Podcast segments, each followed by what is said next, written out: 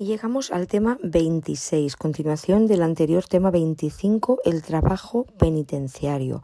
Aquí vamos a hablar de la duración de la relación laboral especial penitenciaria, la organización del trabajo productivo, promoción laboral, remuneración y tiempo del trabajo productivo, suspensión y extinción de la relación laboral y trabajos ocupacionales no productivos.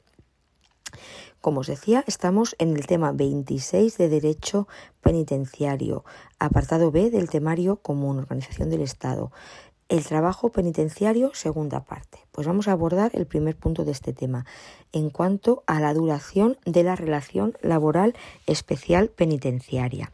Esta es la denominación del capítulo 3, artículo 7, inicio y duración de la relación laboral.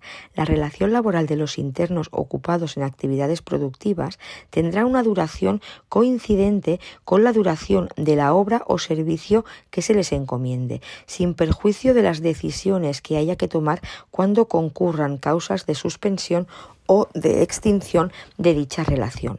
El inicio de la relación laboral de carácter especial se formalizará con la inscripción del interno en el correspondiente libro de matrícula, con efectos desde la fecha en que se produzca el alta efectiva en el puesto de trabajo. En dicho libro se anotarán también la extinción de la relación laboral, así como su suspensión por causa de traslado del interno a otro centro penitenciario por tiempo no superior a dos meses. Actualmente el libro de matrícula se lleva en seguridad social, pudiendo el empresario llevarlo también, aunque por ley 24-2001 ha quedado suprimida la obligación de llevarlo por parte de los empresarios.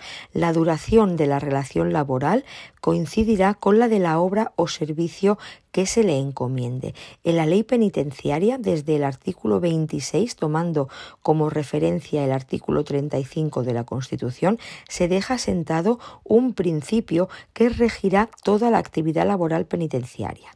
El trabajo será considerado como un derecho y como un deber del interno, siendo un elemento fundamental del tratamiento, derecho y deber del interno, elemento fundamental del tratamiento. Artículo 35 de la Constitución es la inspiración. Esto nos lo dice el artículo 26 de la LOGP. El deber de trabajar y el derecho a trabajar hay que entenderlo dentro de las indicaciones del artículo 29 de la LOGP, en cuyo primer apartado se señala que todos los penados tendrán obligación de trabajar conforme a sus aptitudes físicas y mentales, y en cuyo segundo apartado se señala que los sometidos a prisión preventiva podrán trabajar conforme a sus aptitudes e inclinaciones. Es necesario llamar la atención sobre esta fundamental distinción en la actuación con penados y con preventivos. Punto 2. En cuanto a la organización del trabajo productivo, corresponde a la EETPFE u órgano autonómico equivalente la planificación, organización y control del trabajo desarrollado por los internos en los talleres penitenciarios. El trabajo de los internos en los talleres productivos podrá organizarse o bien por el EETPFE directamente o bien en colaboración con personas físicas o jurídicas del exterior. En este caso, el organismo no perderá su condición de empleador en la relación laboral con los internos trabajadores. En ese sentido, recuérdese que el artículo 2 del Real Decreto 782-2001 establece que a los efectos de los internos que desarrollen una actividad laboral de producción por cuenta ajena en los talleres productivos de los centros penitenciarios, la EETPFE e en todos los casos será considerado el empleador. Las líneas de actuación de la ETPFE, la Organización del Trabajo Productivo, señalan una triple forma de gestión de los talleres productivos. La primera es la gestión propia, asumiendo el riesgo y la aventura y teniendo que vender en el mercado los productos que elabore. La segunda es la gestión mediante acuerdos con empresas externas, las cuales se encargan por su cuenta y riesgo de los productos que se elaboren. Y la tercera forma de taller de gestión es la gestión por la ETPFE de los servicios penitenciarios de cocina, panadería, economato, mantenimiento y talleres auxiliares bajo la fórmula de talleres productivos. Con esta concepción, dada a los destinos funcionales al centro, los internos desarrollan una relación laboral en los llamados servicios penitenciarios tras un periodo de formación previa. El aprovisionamiento de materias primas para estos servicios se realiza por la ETPFE a través de la central de suministros constituida al efecto. La organización y los métodos de trabajo que se apliquen en los talleres penitenciarios tratarán de asemejarse lo más posible a los de las empresas del exterior, con el fin de favorecer su futura inserción laboral.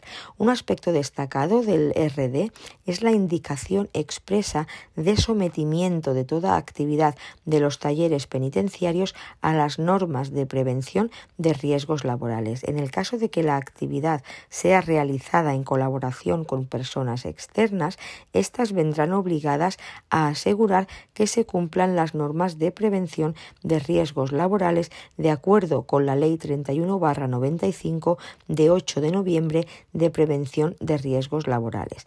La dirección y control de la actividad concreta de los internos corresponde al director del centro penitenciario y al personal encargado de realizar las funciones de dirección y gestión de los talleres. En sus relaciones recíprocas, el organismo y los trabajadores penitenciarios se someterán a las exigencias de la buena fe.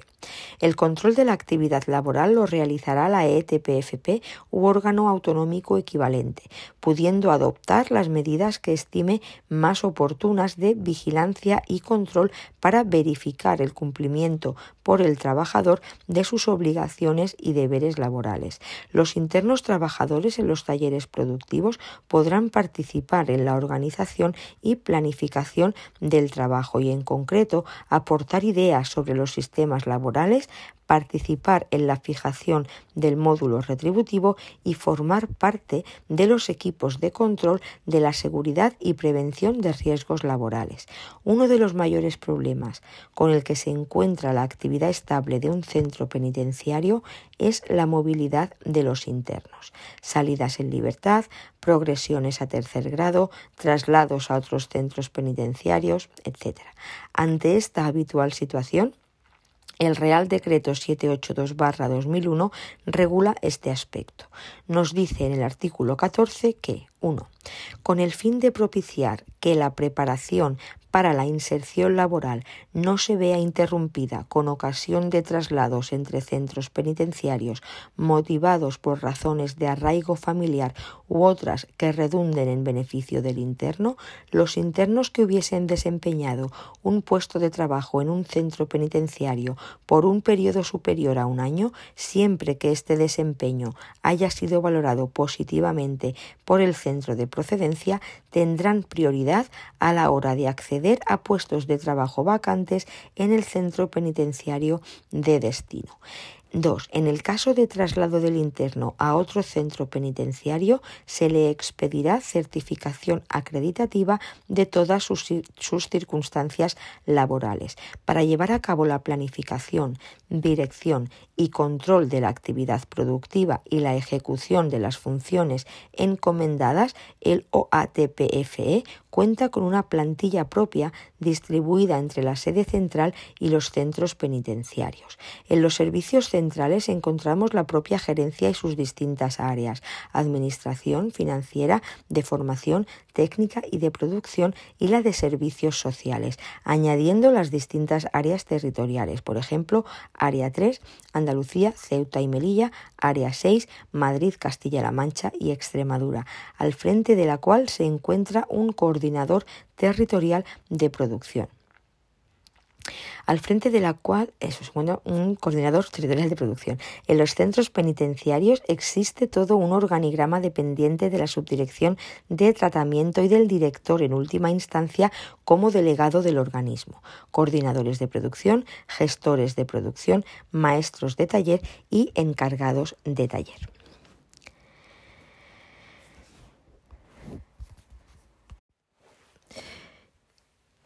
Llegamos al punto 3, promoción laboral.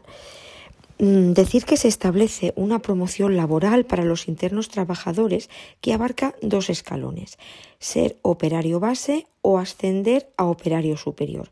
A este respecto, el artículo 8 del RD señala que 1. Los internos trabajadores, atendiendo a su nivel de conocimientos, capacidad laboral y funciones desempeñadas, serán clasificados en las siguientes categorías. A. Operario base, los que desempeñen el conjunto de tareas necesarias para el funcionamiento de los talleres productivos. B. Operario superior, los que, además de desempeñar las tareas necesarias para el funcionamiento de los talleres productivos, colaboren en su organización y su desarrollo. Esta distinción se tendrá en cuenta en la fijación del módulo retributivo, es decir, el operario superior tendrá asignada una mayor tendrá asignada mayor cantidad a percibir, para la mejora de los resultados, se permite que los internos trabajadores participen, siempre que no interfieran los planes productivos establecidos por el OATPP en la organización y planificación del trabajo. Dicha participación se hará con arreglo a los siguientes criterios. A. Aportando ideas, individual o colectivamente, sobre los planes de trabajo y los sistemas laborales. B. Participando en la evaluación y análisis de los sistemas de producción y formulando, a través de las comisiones sectoriales correspondientes, propuestas para la fijación anual del módulo retributivo por el Consejo de Administración del OATPP u órgano autonómico equivalente y C, formando parte de los equipos encargados del control y mantenimiento de los sistemas de seguridad y prevención de riesgos laborales. Según lo anterior, parece lógico pensar que el operario superior lo es por la participación en la organización del trabajo, a la vez que parece que la forma de ascender de categoría es precisamente con el adecuado desempeño de las funciones y la colaboración en la organización del trabajo. Dicho esto, vamos a ver cuál es la remuneración y el tiempo del trabajo productivo. Se indicó anteriormente que el trabajo productivo lo es en tanto que remunerado. Este es uno de los derechos laborales. La retribución que reciban los internos trabajadores se determinará en función del rendimiento normal de la actividad de que se trate y del horario de trabajo efectivamente cumplido. Para la determinación de la retribución se aplicarán los parámetros de rendimiento y horario a un módulo determinado tomando como referencia para el cálculo del importe el salario mínimo interprofesional vigente en cada momento, de tal manera que el salario resultante se fijará proporcionalmente al número de de horas realmente trabajadas y al rendimiento conseguido por el trabajador. El módulo retributivo, así determinado, se fijará anualmente por el Consejo de Administración de la EETPFP, incluyendo en el mismo la parte proporcional de la retribución de los días de descanso semanal y de vacaciones anuales retribuidas, así como las gratificaciones extraordinarias en su caso. Las retribuciones podrán calcularse o bien por producto o servicio realizado o bien por tiempo u otro sistema. En el caso de realizar el cálculo aplicando el sistema de producto y cuando el trabajo se lleve a cabo en colaboración con empresas del exterior, el organismo se reserva el derecho a establecer los métodos y tiempos aplicables en la elaboración de los distintos productos. Igualmente, la EETPFE podrá establecer primas a la producción en función de la mejora de la calidad del trabajo de la superación de determinados niveles de producción o de cualquier otra variable que se determine. El pago de las retribuciones será efectuado por la EETPFE e mediante su ingreso mensual en la cuenta de peculio del interno. Las retribuciones del trabajo de los internos solo serán embargables en las condiciones y con los requisitos establecidos para el salario en el texto refundido de la ley del Estatuto de los Trabajadores. En cuanto al tiempo de trabajo, será el director del centro penitenciario, en su calidad de delegado de la ETPFE, quien establecerá el calendario laboral que regirá a lo largo del año, incorporando en su caso las especificidades que proceda sistemas de jornada continua, partida, nocturna o por turnos, sin olvidar que los internos tendrán derecho a un descanso semanal de día y medio ininterrumpidamente que se disfrutará con carácter general la tarde del sábado y el día completo del domingo, excepto en el sistema por turnos, que se estará a lo establecido para la actividad de que se trate. También serán días de descanso las fiestas laborales de la localidad donde radique el centro penitenciario. El horario de trabajo será el necesario para el correcto desarrollo de la actividad productiva, siempre dentro de los límites establecidos legalmente para la jornada de trabajo. Tanto la jornada laboral como el calendario laboral aprobado podrán ser modificados por el director cuando las circunstancias excepcionales de producción lo exijan, previo acuerdo con los trabajadores. Las vacaciones anuales de los internos trabajadores tendrán una duración de 30 días naturales o la parte proporcional que corresponda en su caso. El momento de disfrute se condicionará a las orientaciones del tratamiento y a las necesidades de trabajo en los sectores laborales. El trabajador, previo aviso y justificación, podrá ausentarse del trabajo durante cualquier clase de permiso o salida autorizada. Las ausencias del trabajo no serán remuneradas y suspensión y extinción de la relación laboral. Bien, a las causas de suspensión y de extinción de la relación laboral está dedicado el capítulo quinto del Real Decreto 782-2001 en los artículos 9 y 10 respectivamente. Las causas que pueden suspender la relación laboral especial penitenciaria son mutuo acuerdo de las partes, incapacidad temporal de los trabajadores penitenciarios, maternidad y riesgo durante el embarazo, en el supuesto de parto, la suspensión tendrá una duración de 16 semanas ininterrumpidas, ampliables en el supuesto de parto múltiple en dos semanas más por cada hijo a partir del segundo, distribuidas antes o después del parto a opción de la interesada, siempre que seis semanas sean inmediatamente posteriores al mismo, y por fuerza mayor temporal. Se señalan asimismo otras causas que podrán suspender la relación laboral. A. Suspensión de empleo y sueldo por el cumplimiento de sanciones disciplinarias penitenciarias de aislamiento. B. Razones de tratamiento apreciadas por la Junta de Tratamiento. C. Por traslados de los internos siempre que la ausencia no sea superior a dos meses, así como durante el disfrute de los permisos o salidas autorizadas. D. Razones de disciplina y seguridad penitenciaria. Además, por paternidad y riesgo durante la lactancia natural, según lo dispuesto en el Estatuto de los Trabajadores, modificado por Ley Orgánica 3-2007 de Igualdad Efectiva de Mujeres y Hombres. La suspensión de la relación laboral exonerará de las obligaciones recíprocas de trabajar y de remunerar el trabajo. En estos supuestos, el director del centro penitenciario podrá designar a otro interno trabajador para el desempeño del puesto de trabajo mientras dure la suspensión. En cuanto a las causas de la extinción de la relación especial penitenciaria, se citan a. Por mutuo, mutuo acuerdo de las partes. B. Por la terminación de la obra o servicio. C. Por ineptitud del interno trabajador conocida o sobrevenida con posterioridad al desempeño del puesto de trabajo adjudicado. D. Por muerte, gran invalidez o invalidez permanente, total o absoluta del trabajador penitenciario. E. Por jubilación del interno trabajador y H por falta de adaptación del trabajador a las modificaciones técnicas operadas en su puesto de trabajo, siempre que hayan transcurrido como mínimo dos meses desde que se introdujo la modificación. Se señalan asimismo otras causas que otras causas de extinción de la relación laboral. A. Por la excarcelación del trabajador penitenciario. B. Por la contratación con empresas del exterior en el caso de internos clasificados en tercer grado. C. Por razones de tratamiento apreciadas por la Junta de Tratamiento. D. Por traslado del interno trabajador a otro establecimiento penitenciario por un periodo superior a dos meses.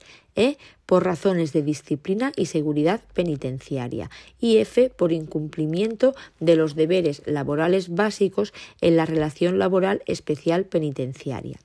La extinción de la relación laboral penitenciaria se acordará previa valoración de las circunstancias de cada caso por el director del centro penitenciario en su calidad de delegado de la EETPFE e u órgano autónomo equivalente.